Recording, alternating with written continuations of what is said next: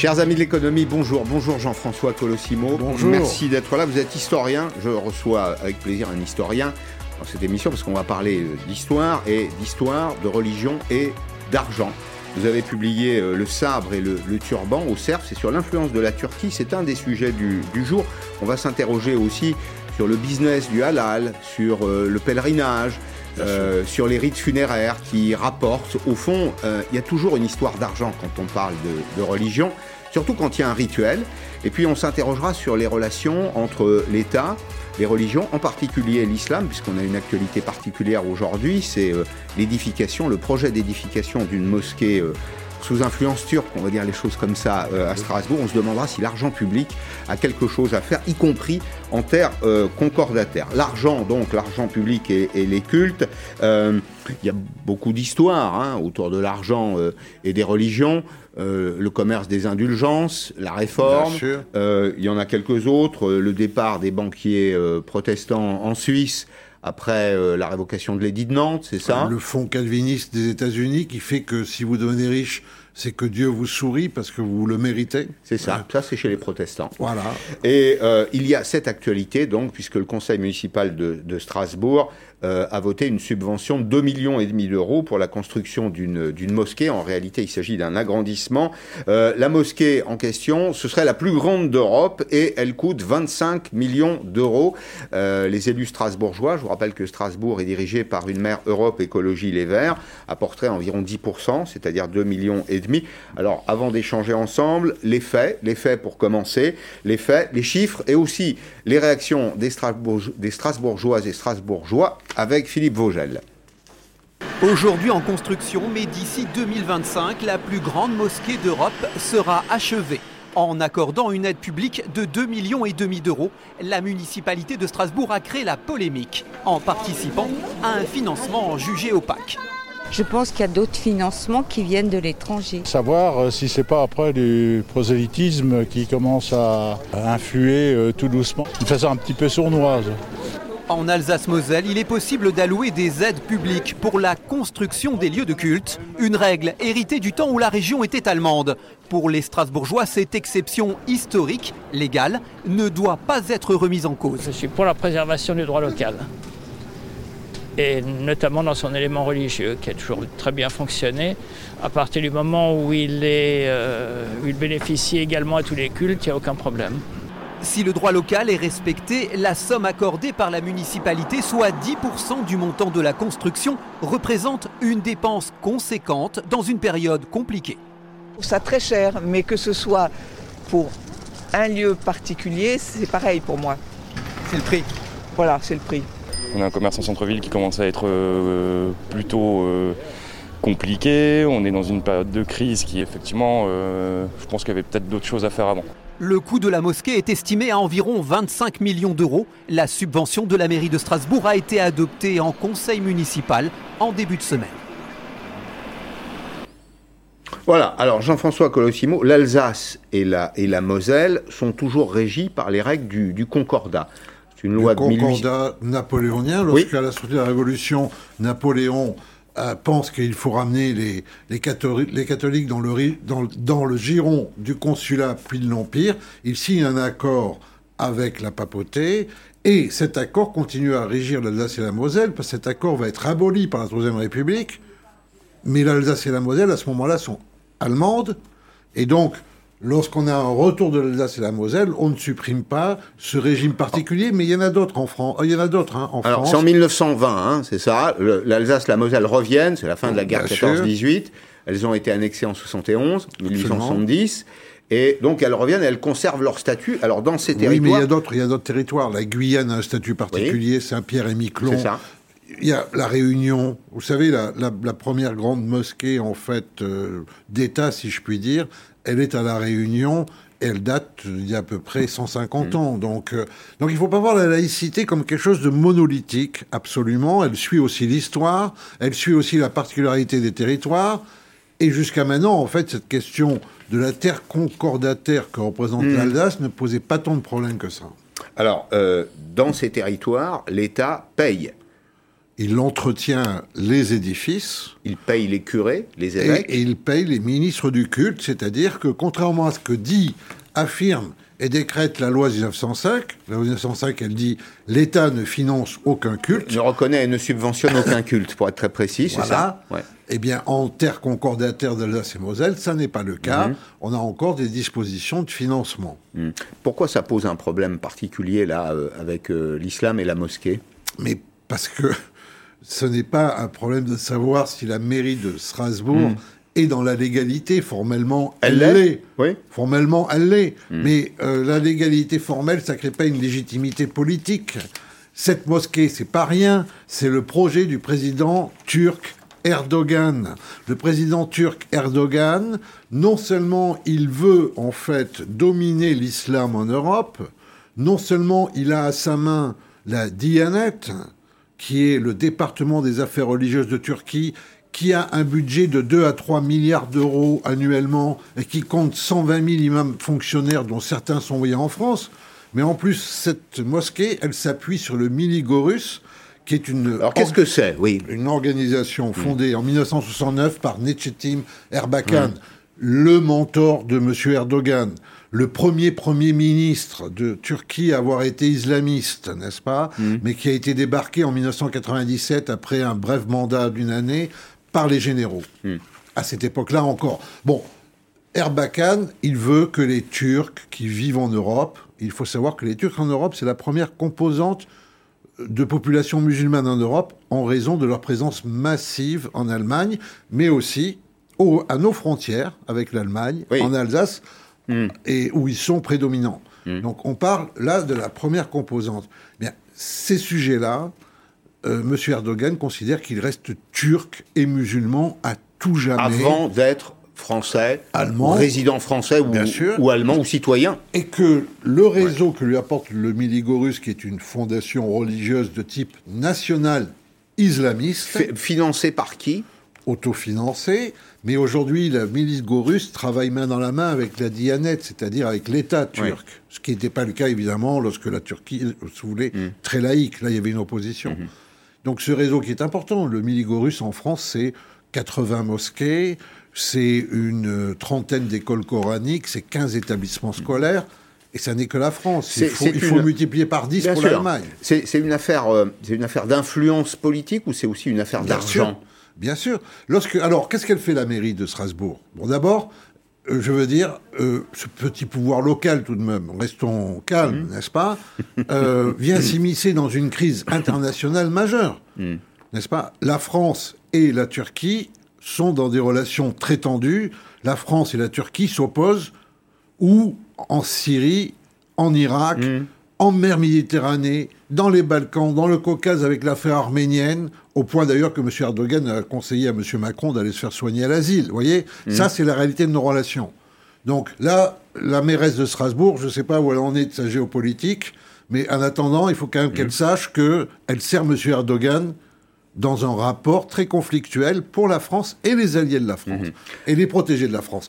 Ensuite, deuxièmement, une seconde. Deuxièmement, non seulement elle s'est mise dans une crise internationale, mais en mhm. plus, au moment où le Parlement, Assemblée et Sénat débattent de la fameuse loi pour renforcer la laïcité, la loi sur le séparatisme, elle donne droit mhm. et elle subventionne une association qui fait partie des trois associations turques qui refusent la charte de la laïcité, charte républicaine de la laïcité. Mhm. Elles ne veulent pas y souscrire. Parce que justement, cette carte de laïcité, elle fait en sorte qu'ils deviennent français et cessent d'être en quelque sorte les relais de l'État turc. Mhm. Et ça, cette association, comme d'autres associations turques, ne le veut pas. Et puis le troisième point, qui est quand même formidable, c'est qu'au moment où le recteur, par exemple, de la Grande Mosquée de Paris s'évertue à véritablement donner un sens à l'islam de France, cet acte de financement rend encore une fois les musulmans en quelque sorte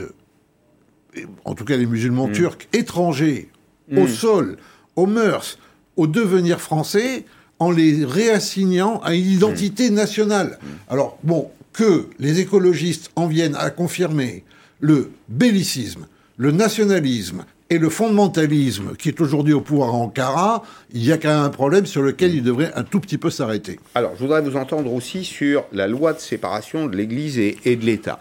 On se plaint en France depuis euh, très longtemps, ça fait une quarantaine d'années, je me rappelle de Pierre Jox, ministre de l'Intérieur, qui essayait de régler les problèmes avec l'Algérie, le Maroc et quelques autres. On parlait déjà de la, la Turquie. Enfin, dans un État très laïque, c'est-à-dire un État qui refuse de subventionner les cultes, peut-on... Euh, comment dire, euh, se poser des questions sur le fait que ces cultes euh, soient financés par d'autres. C'est-à-dire que ce que je veux dire par là, c'est que la République laisse le champ libre euh, à l'influence des États qui ont de l'argent, qui acceptent de l'investir, et j'ai envie de vous dire d'une certaine façon, c'est celui qui paye qui décide.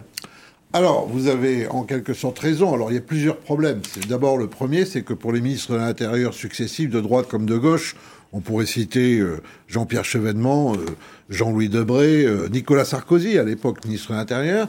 La formation d'un islam de France est tout à fait mmh. nécessaire. Mmh. Bon, pourquoi? Parce qu'il faut en finir avec l'islam des caves. Pour ça, il faut doter les musulmans de France nos compatriotes ou résidents en France d'un parc de mosquées et favoriser mmh. en fait le financement par les fidèles du culte. Mmh. C'est ce qui se passe dans la, dans la, plupart des cas? Dans la plupart des cas, quand on voit des, mosquées moyennes qui sont dans des quartiers très souvent périphériques qui sont euh, de petits bâtiments en béton, c'est le cas, c'est le don des fidèles. Il ne faut pas penser qu'il y a l'Arabie Saoudite ou le Qatar derrière chaque mosquée. Bah, une, une petite mosquée, la celle de, Strasbourg, c'est 25 millions d'euros. Ah non, mais ça c'est une euh, mosquée cathédrale. Alors ça c'est une cathédrale, absolument. Une petite mosquée, c'est quoi? C'est 1, 2 millions d'euros, c'est ça? Oui, peut-être même moins dans certains cas. Donc l'argent, c'est l'argent des fidèles. C'est certainement, c'est l'argent des fidèles. Alors ensuite, vous avez le problème de l'intervention des pays étrangers. Hmm. Alors ils sont pas tous de la même sorte. Euh, avec l'Algérie et le Maroc, nous avons une longue histoire commune. Ce sont des pays francophones et ils ont, euh, il y a beaucoup de binationaux, etc., etc. Avec la Turquie, euh, non seulement je parlais de la crise géopolitique qu'on a, mais c'est un pays avec lequel on a eu que des relations toujours compliquées, il faut le dire, n'est-ce pas? Donc c'est pas la même chose. Derrière, il y a les grands pays du Golfe qui veulent se dédouaner d'avoir l'argent du pétrole en se montrant, je dirais, de généreux mécènes, mm. et en même temps qui veulent assurer leur stabilité en se dédouanant. Cela devrait être totalement proscrit. Ils n'ont rien à faire en France, d'autant plus que, mm. très souvent, ils véhiculent des idéologies, le wahhabisme, le salafisme, n'est-ce pas, le, frérisme des mm. frères musulmans, qui sont en fait des, véritablement des idéologies nocive mmh. et perverse par rapport à l'idée républicaine. Et puis, il y a la question plus générale qu'on ne peut pas interdire aux uns ce qu'on fait aux autres. Regardez que la plus belle église construite à Paris depuis un siècle, c'est une église russe. C'est la grande cathédrale. Pas très loin de la Seine. Qui est sur les bords de la Seine. Voilà. Bon, alors évidemment, euh, les orthodoxes en France ne sont pas prosélytes, ils ne sont pas très mm. nombreux, ils ne sont pas prosélytes. Et nous n'avons pas de conflit militaire ouvert comme nous avons failli en avoir avec M. Erdogan. Mais j'en reviens quand même à ma question. La laïcité telle qu'on la conçoit, c'est-à-dire la neutralité stricte de l'État, elle laisse la porte ouverte à l'argent qui vient de l'étranger. On est dans une émission économique. Moi, ce qui m'intéresse, c'est le financement. C'est la question du, financement. On peut pas, on peut pas franchement s'étonner, euh, Jean-François on, on, est, on, est, on est toujours en mesure de refuser un financement par des mesures administrative. La même manière qu'il y a quelque chose d'un peu trop mm. fort, certainement, dans la loi actuelle, c'est que si vous voulez fermer un lieu de culte, il suffit de vérifier que le panneau exit, sortie, euh, n'est pas mis au bon endroit. On n'a mm. pas besoin de loi, et, etc. Mm. Enfin, donc, il faut bien se rendre compte que de ce point de vue-là, on a aussi une diplomatie, euh, mais que, de manière générale, le problème qu'on a là, à Strasbourg, il est quand même énorme parce qu'il y a urgence. Il n'y a pas la même urgence partout. Il n'y a pas les mêmes dangers partout. Voilà. Hmm. Ensuite, les moyens sont largement disproportionnés parce que M. Erdogan voulait créer un grand centre coranique à Strasbourg, grâce auquel il aurait dominé tout l'islam hmm. européen, n'est-ce pas? Voilà. Hmm. Alors, euh, on va écouter ce que dit le, ministre de, de l'Intérieur. L'État réagit, évidemment. Alors avec euh, ces armes, euh, il lui en manque d'ailleurs de mon point de vue, euh, il lui en manque parce que la neutralité de l'État limite par nature, en quelque sorte, l'action qu'il peut avoir dans le domaine religieux. Et on en parlera juste après. On verra aussi que dans le domaine des religions, et notamment de l'islam, il y a quelques bons business. Il y a beaucoup d'argent, il y a de, beaucoup d'argent, mais, mais, très mal réparti. Mal réparti, c'est vrai. Mais écoutez ce que disait euh, Gérald Darmanin, le, ministre de l'Intérieur et des Cultes. C'était ce matin sur la radio RMC. Il y a particulièrement à Strasbourg des tentatives d'ingérence extrêmement fortes sur, dans notre pays, de la part notamment euh, de la Turquie. Et nous considérons qu'elle euh, n'aurait pas dû, cette collectivité, financer, d'ailleurs euh, je crois que la région Grand Est ne le fera pas, je crois que la collectivité d'Alsace ne le fera pas, et j'en remercie de nous avoir écoutés, d'avoir écouté le ministère de l'Intérieur, financer une ingérence étrangère sur notre sol. Alors, Jean-François Colossimo, je voulais qu'on parle des, bonnes affaires du rituel. Le rituel, c'est toujours de l'argent. C'est-à-dire qu'il y, a un process, il y a un process industriel. Prenez simplement euh, l'alimentation, le, halal. D'ailleurs, comment ça s'organise euh, et euh, quels sont les, pouvoirs des uns et des autres dans ce domaine? On prend un exemple tout simple. Vous avez un abattoir, par exemple, et il va fabriquer de la viande halal. Qu'est-ce qui se passe et ça rapporte à qui? Alors, le problème, c'est que le manque d'organisation de l'islam en France, que l'État a cherché à favoriser mmh. avec le Conseil du culte musulman. Au passage, puisqu'on est en division économique, euh, les proportions de droits de représentation ont été fixées au Conseil du culte musulman, ont été indexées sur le nombre de mètres carrés de mosquées. Ce qui veut dire que ça donnait déjà, vous voyez, un avantage à ceux qui étaient les plus forts économiquement, à ceux qui avaient le plus construit, mmh. avec un argent propre ou un argent venu de l'étranger. Mmh. Bon, donc la situation est figée. Il y a trois mosquées principalement qui peuvent décerner ce label. Label qui est très valorisé, vous savez pourquoi? Parce qu'il y a une industrie évidemment de la nourriture halal qui n'est pas simplement destinée à la France, qui est destinée à l'exportation. D'où le fait que de très grandes marques, de très grandes usines de, de produits fabriqués pour euh, alimentaires se sont mis au halal parce qu'en plus il y a, si vous voulez, le cachet français, la gastronomie, et, puis la sécurité hygiénique, et puis euh, la qualité aussi des produits. La taille du marché, vous avez un milliard et demi de clients. Vous commencez, vous commencez avec un milliard et demi de clients. C'est immense. Et imaginez sans, sans, sans, caricature que, euh, effectivement, vous êtes mmh. à Riyad et vous allez faire vos courses. un bon petit plat halal mitonné France euh, par une grande marque française, c'est C'est quand même. Voilà. Mais ça rapporte à qui, ça? Ça rapporte aux mosquées qui encaissent, et tout le problème de l'État. Et qui certifie. Et qui certifie, c'est d'arriver à créer, à partir de cet argent, une circulation qui serve la communauté dans ses besoins, dans ses financements. On en est loin. Ensuite, il y a le marché du Hajj, du pèlerinage, qui est un des piliers de l'islam, n'est-ce pas? Mmh que tous les musulmans souhaitent faire, pouvoir faire au moins une fois dans sa vie le grand pèlerinage, aller à la Mecque. Bon, mmh. alors là, là, pareil, si vous voulez, on est sur une captation commerciale d'un usage religieux. Bon, captation, il y en a toujours eu. C'est mmh. pas propre à l'islam, mmh. c'est pas propre aujourd'hui. Mais là, face aux défis, aux difficultés que rencontrent les musulmans de France, c'est évident qu'il y a quand même un peu d'évaporation, euh, si vous voulez, euh, non pas fiscale, mais d'évaporation tout simplement financière, n'est-ce pas? Et puis, vous avez évidemment... Ça, ça profite à qui? Aux agents de voyage? Il y a des spécialistes Aux, agents de voyage, mais dont vous remarquerez, on va pas... On n'a pas le goût policier, ni vous ni moi, mais vous remarquerez que pas mal de, des, véritables actionnaires ou propriétaires de ces grands agents de, voyage sont aussi des représentants institués hmm. des mosquées, n'est-ce pas? Tant qu'à faire. Il y a un petit conflit d'intérêts au passage. Mais ah bah, pas pour la loi véritablement. Pas pour la loi, mais, dans l'esprit. Pour, l'ordre républicain. Je, parle éthique, là. pour l'ordre républicain, c'est vrai qu'on n'a pas l'habitude que euh, le cardinal archevêque de Lyon euh, touche sur les pèlerinages à Lourdes ou à Rome. Par exemple. Par exemple. Voyez et, puis, et puis le troisième point, mais ça c'est un effet de jeunesse, de, de juvénilité. Et le troisième point, c'est le commerce de la mort. Et particulièrement, évidemment, parce qu'il y a des prescriptions musulmanes qui sont liées aux funérailles, qui sont très importantes. Il y a un très grand aussi désir d'être enterré dans le pays d'origine auprès des siens. Et là aussi, on a un très très gros marché. Voilà. Alors le problème, le principal problème dans ces trois marchés, parce que les, deux derniers, finalement, l'alimentation, euh, le, le, le, pèlerinage. le pèlerinage, le voyage et le commerce et, le commerce funéraire, bon, trouveront leur place. Le halal, il y a une autre difficulté, c'est que le halal que nous vivons, c'est un halal remodelé un tout petit peu par les fondamentalismes. C'est un marqueur social, c'est un moyen de contrôle social aussi. Hmm. Et ça finit par donner la définition du musulman.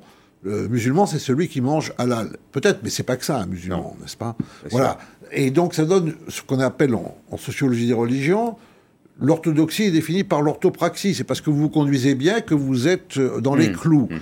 C'est pas suffisant pour créer, en fait, une véritable aspiration, un islam de France qui aurait quelque chose à dire à la société française et au reste du monde musulman. Mmh. Alors Jean-Pierre Sacoun est avec nous, c'est l'ancien président du, comité euh, laïcité et euh, république. J'ai une question toute simple. On évoque avec Jean-François Colossimo les règles de la laïcité. On voit bien qu'il y a un espace qui est, qui est laissé libre pour des financements qui viendraient de l'étranger. Ma, question c'est comment rester ce que nous sommes, comment rester euh, un État laïque en évitant bah, ces effets d'aubaine pour des influences étrangères qui sont aussi des influences géopolitiques et même géoéconomiques sur notre territoire. Bonjour à tous tout d'abord, et je précise qu'en tant qu'ancien président du comité de laïcité république, je m'exprime donc désormais en mon nom propre et non plus au nom du comité qui a euh, un président euh, élu. Euh, ben écoutez, je vais répondre à votre question de manière tautologique en restant ce que nous sommes. La loi de 1905 mm. n'est pas une loi qui a mm. été. C'est comme toutes les grandes et belles lois françaises, une loi qui a été faite pour l'universel et pas pour le particulier, mm. et qui donc concerne toute religion apparaissant sur le sol de la République, en rappelant malgré tout que l'islam était présent sur le sol de la République et même sur le sol de la France en 1905, puisque la France comprenait trois départements d'Algérie qui s'appelaient 91, 92 et 93 à l'époque, et dans lesquels il y avait 4 millions et demi de musulmans. Donc euh, le, vieil argument selon lequel la loi de 1905 a été écrite sans tenir compte des musulmans est faux. D'ailleurs, les, la loi de 1905 n'était pas appliquée en Algérie. Hmm. Elle n'était pas appliquée. Elle, n'a pas, été appliquée. non pas. Elle n'a pas été appliquée non pas à cause des députés qui étaient prêts à la faire appliquer. Elle a été appliquée à cause essentiellement du gouvernorat, hmm. gouvernorat pardon, et de la fonction publique qui euh, refusait justement de perdre la mmh. main mmh. sur les oulémas et sur le contrôle des mmh. populations par la religion. Pour revenir à votre question précisément, je, peux la... appliquons la loi de 1905, c'est-à-dire continuons à ne reconnaître, à ne salarier et à ne subventionner aucun culte, comme l'a dit d'ailleurs parfaitement Jean-François Colosimo, utilisons les outils de contrôle de, euh, des financements étrangers, en particulier TRACFIN, qui est un outil absolument remarquable et qui pourrait permettre mm. de s'étendre très largement au contrôle des flux liés au financement. Appliquons, comme euh, désire le faire M. Darmanin, et particulièrement dans les articles qui concernent ce contrôle, la loi confortant les principes, le, respect des principes mm. républicains. Mm. Et il a parfaitement raison d'alerter le préfet 67 euh, sur le fait que il est absolument scandaleux, au-delà même de la subvention faussement cultuelle accordée. Oh là là, oh là là. On va, on va essayer d'améliorer la, qualité de la ligne. Vous alliez dire quelque chose qui euh, avait retenu notre attention. On ne l'entend pas très bien. Simplement, moi, j'ai une, une question pour prolonger cet échange, Jean-François Colossimo. j'en reviens toujours à la laïcité, parce que je m'interroge sur les, sur les questions d'argent, mais aussi euh, parce que ça concerne d'abord des gens sur la population française aujourd'hui. La population française d'aujourd'hui, elle est d'une très grande diversité. Est-ce que cette règle, elle est parfaitement adaptée au monde d'aujourd'hui, un monde dont Malraux nous disait d'ailleurs à l'époque qu'il serait religieux ou ne serait pas? Mais la loi de 1905, c'est pas une loi de prévision, c'est une loi d'aboutissement. Euh, la séparation de l'Église de l'État, c'est la séparation de l'État français de l'Église catholique. Mm. Et c'est un divorce à l'amiable. Et d'ailleurs, comme dans tout divorce, ben, on fait l'inventaire des biens acquis en commun. C'est les églises en 1905 dont l'État va se mm. charger parce qu'elles étaient avant. Et puis désormais, l'Église va vivre sa vie. Mm. Bon, c'est pas ça qui compte. la loi de 1905, il faut pas non plus, je dirais, euh, en faire une espèce de, de Torah ou, totem, ou de totem, etc dans le sens où, d'abord, elle a été repeignée 24 fois.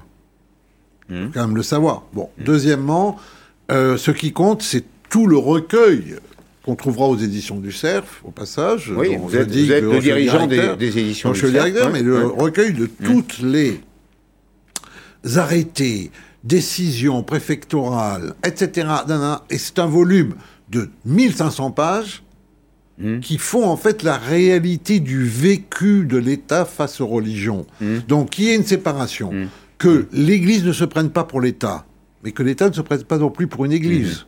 Qu'il y ait une séparation, qu'on reconnaisse en fait l'autonomie de la sphère temporelle, qu'on neutralise l'espace public, tout ça c'est sûr. Maintenant, dans la réalité, vous voyez, en fait, d'abord, je vous ai parlé de la diversité des territoires. En, Guyane, c'est le, clergé catholique qui est payé pour être enseignant, n'est-ce pas? C'est une tradition, c'est comme ça. Bon. Et ensuite, par exemple, autre exemple, euh, François Mitterrand ne s'est pas euh, gâché la vie. Euh, il a financé la cathédrale d'Evry. Non, pas la cathédrale d'Evry, le musée qui était autour de la cathédrale. Parce que bon, parce que la séparation entre culte et culture est toujours difficile. Hmm. Aujourd'hui, le problème qu'on a, c'est la maîtrise par nos compatriotes musulmans de leur destin. Hmm. C'est ça la question. Mais est-ce qu'on n'a pas un problème un petit peu plus large qui serait celui qu'on rencontre avec l'islam? Je, le, dis sans arrière-pensée. Euh, à la différence des autres religions euh, monothéistes, l'islam organise volontairement la confusion entre spirituel et temporel. Difficile pour l'État, l'État, vous voyez, est-ce qualité de personne morale, d'y retrouver sa place? Alors en fait, la vérité, c'est plutôt que l'islam réformé 19e que nous connaissons aujourd'hui hmm. a essentialiser la charia, hmm. qui est un code à la fois familial et sociétal. Hmm. Et c'est pour ça que ça, en revanche, cette charia-là, telle que définie, un hmm. peu codifiée, systématisée, elle a beaucoup de mal à rencontrer la modernité. Maintenant, je vais vous dire, regardez que le monde musulman sait s'adapter pour un sujet quand même, pour revenir plus à l'essence de votre émission. Il y a des banques islamistes. Alors, bon, en islam, le islamique. Le prêt à mmh, intérêt mmh. est interdit. Vous le savez, le prêt à intérêt, c'est l'usure. Mmh. C'est comme au Moyen Âge, n'est-ce pas Mais elles ont trouvé un système. Mais elles ont trouvé un système. Ce système consiste à prendre des participations, à financer des entreprises, à prendre des participations dans ces entreprises, et, donc à recevoir les fruits de la croissance. Voilà, par exemple le PSG. c'est intéressant puisque, au fond, euh, c'est aussi euh, une situation dans laquelle le banquier s'associe au risque.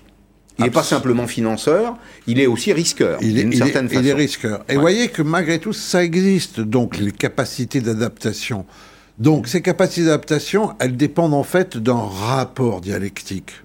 Si nous, nous savions aussi mieux ce que nous voulons, et si nous proposions des choses plus claires, je pense que euh, tout le monde s'en porterait mieux. Deux mots pour terminer. Euh, à la frontière de l'économie et du, politique, ou plutôt des affaires sociales et du politique, on va écouter euh, David Cormand. David Cormand est un des dirigeants du parti Europe Écologie Les, Verts. Alors il y a un procès qui est fait aux Verts aujourd'hui d'être proche, très proche de certains courants euh, fondamentalistes pour des raisons euh, tout à la fois politiques, des raisons d'influence, mais aussi des raisons sociales.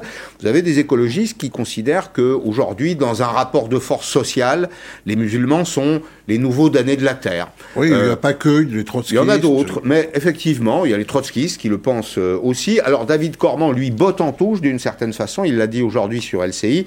Pour lui, les règles de financement légal, il faut encore on parle d'économie, les règles de financement légal doivent être respectées partout dans un État laïque. Moi, je suis, euh, si vous voulez, un peu heurté par cette instrumentalisation permanente des tensions dans notre société pour euh, justement rajouter du séparatisme. Aujourd'hui, M. Darmanin, c'est le ministre du séparatisme dans notre pays, en euh, exacerbant les haines et les colères.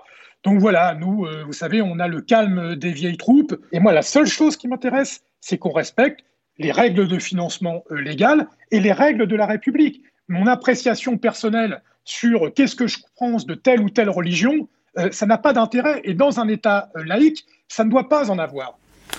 Bah, on hésite entre mmh. deux jugements.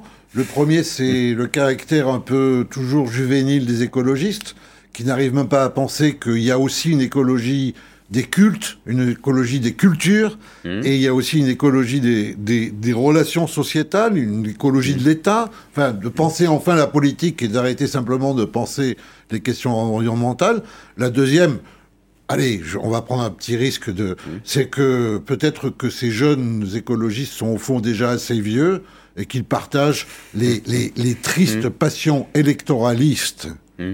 Euh, des, vieux barbons de, droite et de gauche, des vieux barbons de droite et de gauche, qui ont mm. largement, usant de la décentralisation, ont largement en fait, euh, je dirais, corrompu les quartiers, difficile en laissant s'installer des imams qui étaient des semeurs de zizanie. Mhm. Pour terminer, une question toute simple. Euh, Erdogan a choisi d'investir massivement pour euh, exercer une influence économique et politique en Europe Bien sûr. Et très rapidement, sa guerre en Arménie, au Haut-Karabakh, y contribue beaucoup parce qu'il y a un véritable consortium entre l'Azerbaïdjan et la Turquie. La Turquie n'est pas indépendante économiquement, sauf si elle a l'énergie du pétrole et du gaz qui vient de Bakou, d'Azerbaïdjan. Et cette guerre commune, c'était aussi scellé dans le sang, en quelque mm. sorte, cette volonté de se projeter économiquement et d'être une puissance. Est-ce que nous sommes armés pour y répondre? Écoutez, il faut noter qu'on pense de lui ce qu'on veut. Euh, mais que euh, le président de la République, peut être mu par l'instinct de la Ve République, a été le seul en Europe, alors qu'il y a vacances de pouvoir aux États-Unis, à dire non aux, volontés de conquête tous azimuts de M. Erdogan. La France a été au rendez-vous, euh, mais il faut qu'elle tienne, bien sûr. Il ne faut pas qu'elle se décourage. Et pour ça, c'est toujours un peu le problème des guerres, vous savez. Mm. Il ne faut pas que l'arrière cède. Hmm. C'est peut-être ce qui se passe à Strasbourg. Bon, la logistique. L'arrière, c'est parfois la logistique, mais là, c'est parfois aussi le mental des troupes. C'est le mental. C'est le mental. C'est parfois la volonté de, ce, de la reddition hmm. à n'importe quel prix, puisqu'on est en émission économique. Avoir à n'importe quel prix. Avoir la paix, c'est ça, quel qu'en soit le prix. Oui, et de penser que le hmm. monde, au fond, se réduit à son canton. Voilà. Merci Jean-François Colossimo d'être venu dans, dans, Périscope. Dans un tout petit instant, euh, la deuxième partie de l'émission, alors vous savez qu'on vous propose cette semaine euh, une sorte de série limitée, on s'interroge sur le monde d'après. Bien, je vais recevoir Nicolas Lecossin, qui est le directeur euh, général de l'IREF, l'Institut de recherche économique et fiscale, qui a travaillé sur un sujet qui nous concerne tous. Alors, particulièrement ceux qui travaillent, je l'admets, c'est le poids des cotisations sociales dans le travail. Vous allez voir qu'en France, dans certains cas, restez avec nous parce que c'est absolument passionnant, le poids des cotisations sociales peut dépasser 100%, j'ai bien dit 100% du salaire net. A tout de suite.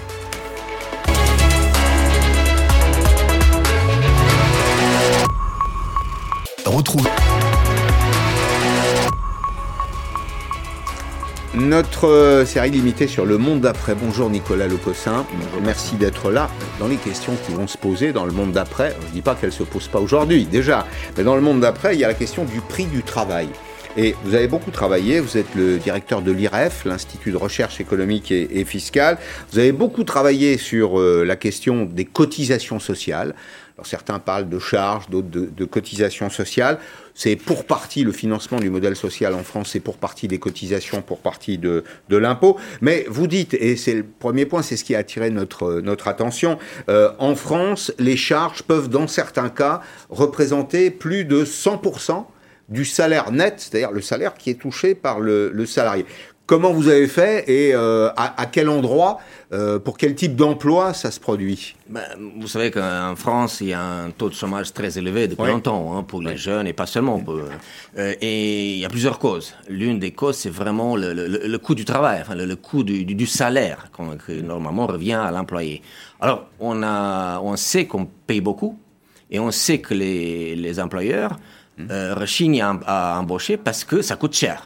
Ou ils préfèrent embaucher au SMIC ou des bas salaires. Mm. Alors là, c'est intéressant parce qu'il y a une trappe à bas salaire. Le, SMIC, en fait, comme, comme toutes les, euh, les baisses de charges ou les baisses de cotisation ont été euh, centré sur le, sur le SMIC, effectivement, ça crée une espèce d'effet d'aubaine et un effet d'attractivité, de, et c'est ce qu'on appelle d'ailleurs la trappe à bas salaire, c'est-à-dire que les, les, employeurs se dirigent vers ce qu'il y a de plus avantageux pour eux. C'est pour ça qu'il y a beaucoup en France de salariés au SMIC. Exactement. Et ça, ça nous fait rire parce qu'en fait, les politiques, surtout de gauche, demandent aux, au patron de payer plus. Mm. Mais en fait, ça coûte très cher parce que lorsqu'on additionne toutes les cotisations et charges qui apparaissent sur la fiche de paye ou qui n'apparaissent pas sur la fiche de paye et qui mm. payent les, que payent les employeurs, on peut arriver jusqu'à 100% du salaire net. C'est-à-dire, vous embauchez quelqu'un à 4 000 euros, euh, vous le payez 4 euh, 000 euros net, mais le, le, le patron paye en plus 4 000 euros en charges et cotisations diverses. Donc, On a sorti à l'IREF la, liste, on a calculé et on a comparé avec les autres pays aussi. Hmm. Donc c'est là que ça pose un,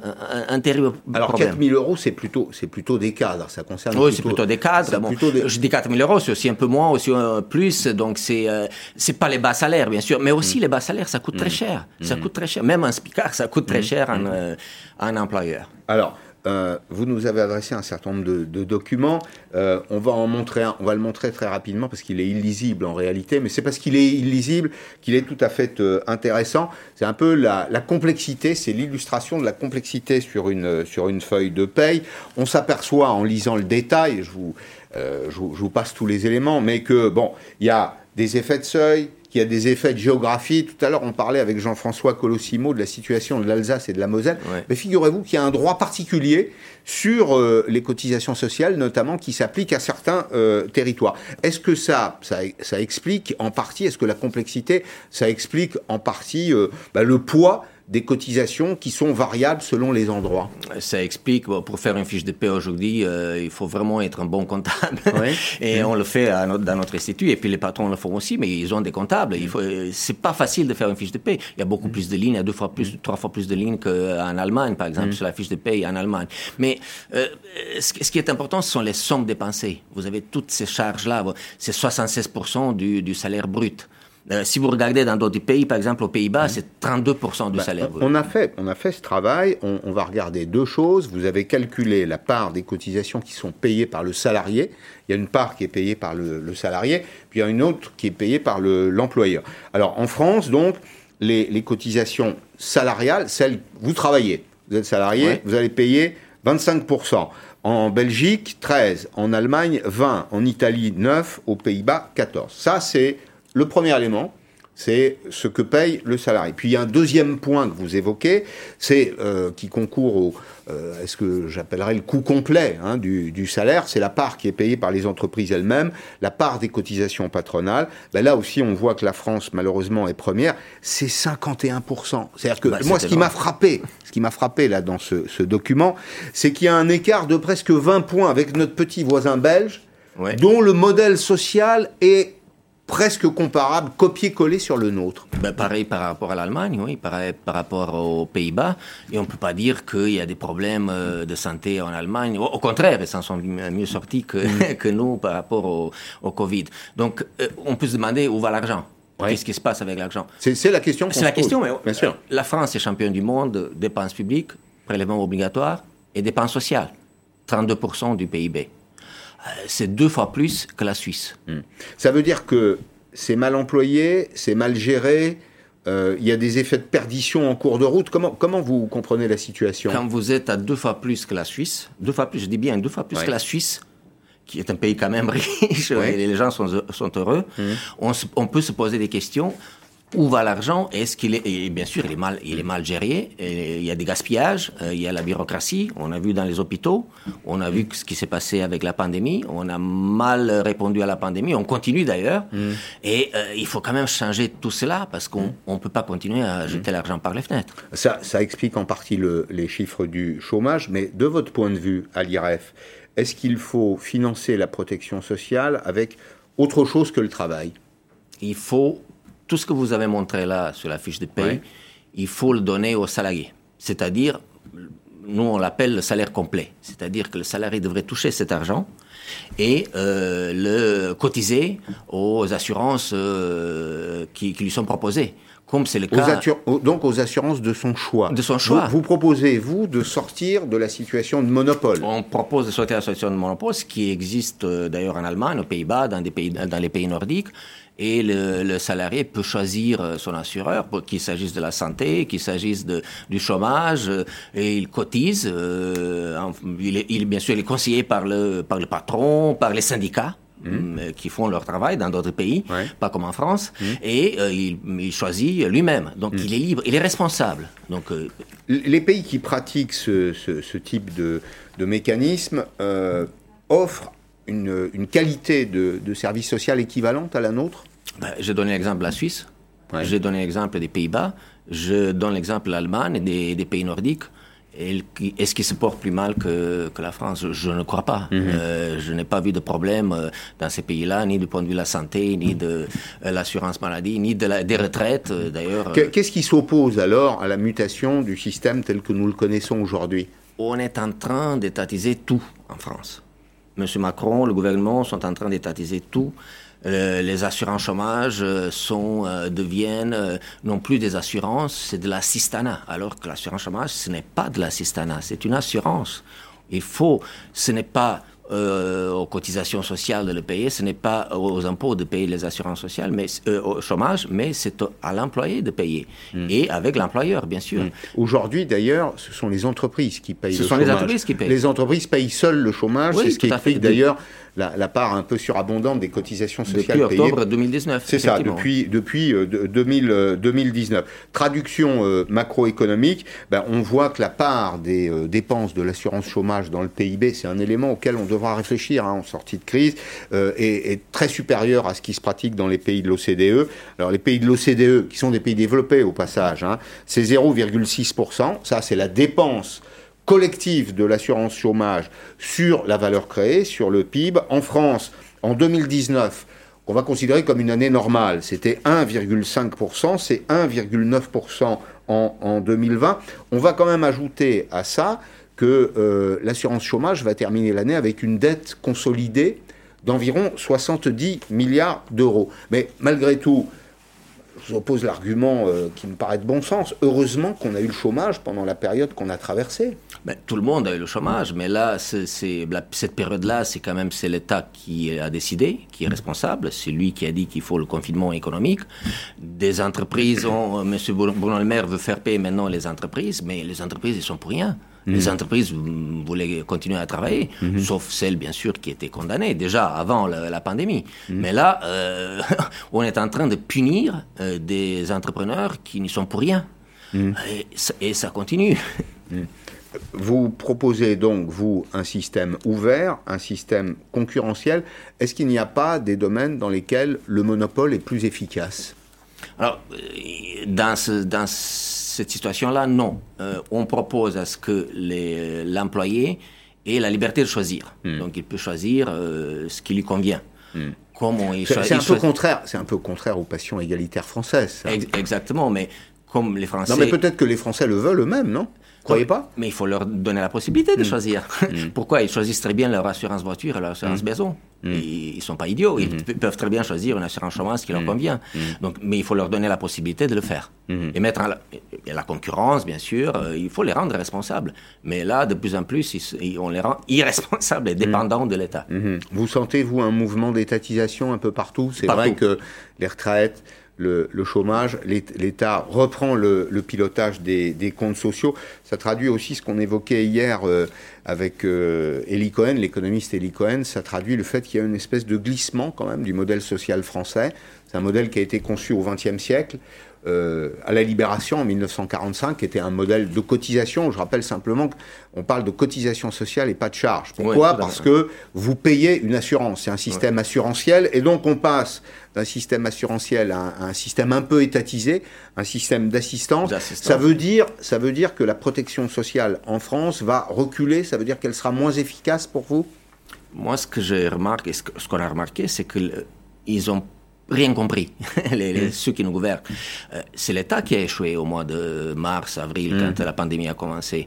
S'il y avait des pénuries de masques, de tests, mm. et c'est l'économie de marché qui nous a sauvés. Ce sont les réseaux sociaux, ce sont les livraisons, ce sont les supermarchés, c'est la concurrence, ça, ça, a marché. Mm-hmm. Mais c'est l'État qui a échoué. Mais là, mm-hmm. ils n'ont pas compris qu'il fallait justement donner de l'air aux entreprises. C'est ce qu'il faudrait faire. Et justement, encourager l'économie de marché. Mm-hmm. Parce que c'est elle qui a répondu présent au début de la pandémie, mhm. pas l'État.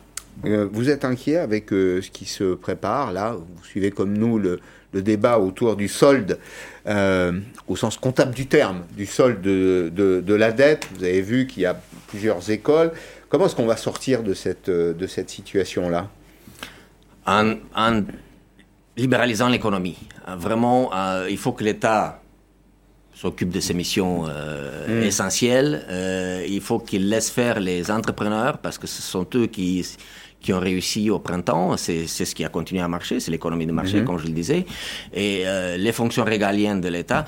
Je, je, vais donner un petit exemple, on parle de, les dépenses sociales tout à l'heure. Le mm. budget euh, euh, par rapport au PIB, c'est 100 fois plus que le budget de la justice, par exemple. Mm-hmm. Donc c'est énorme, mm. c'est absolument mm-hmm. impressionnant.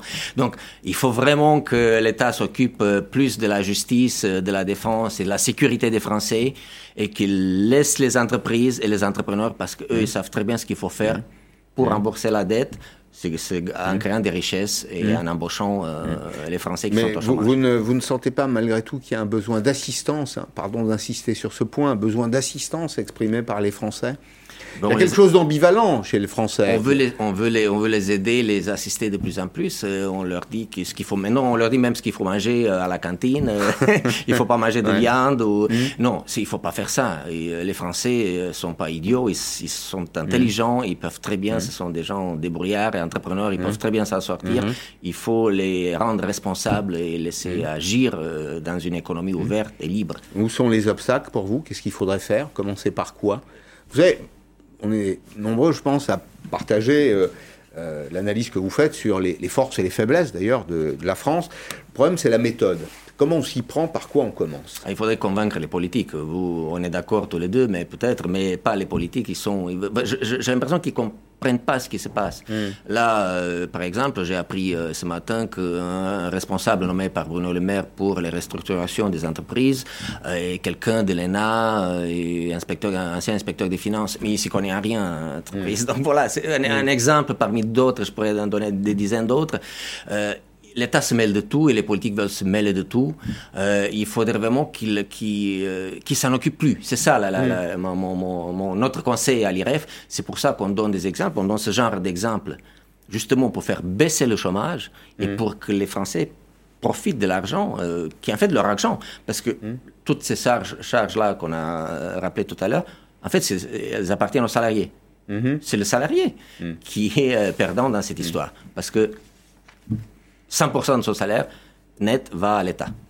Bien, merci beaucoup euh, Nicolas Locossin. Vos propositions, donc, euh, réduire, enfin rendre la liberté des euh, cotisations salariales aux, employés, leur permettre de choisir, c'est ça? Tout à fait. Partie des propositions que vous défendez aujourd'hui. Je ne sais pas si elles seront entendues à Bercy au ministère des Affaires sociales. Euh, vous l'espérez, mais c'est bien de, c'est bien de militer, c'est bien, c'est bien de répéter. Ça existe ailleurs dans les autres ça pays. existe. Vous avez raison de rappeler au passage que ça existe euh, en Allemagne, aux Pays-Bas, en Suède, oui. ce ne sont pas des pays exotiques, ce sont des pays dans lesquels la protection sociale est une protection sociale de qualité, surtout d'ailleurs au, au Danemark où la part d'ailleurs des prélèvements obligatoires est à peu près comparable à ce que nous vivons en France.